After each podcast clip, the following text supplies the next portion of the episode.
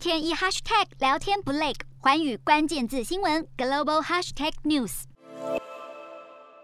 来看到越南政府为了要防止新冠疫情扩散，日前指示地方官员要加快疫苗的接种速度，希望能够在今年年底之前对十八岁以上的成年人进行全面接种，而这也超过了越南原先的接种目标。好，越南原先的目标是在年底前可以让成年人的疫苗接种率来到百分之五十以上，而在明年三月达到百分之七十的总人口接种率。但是由于目前啊疫苗的数数量是足够的，因此提高了接种人数的标准。越南卫生部也表示，他们已经接种了一点零八亿剂的新冠疫苗，希望能够借此有效的控制住疫情。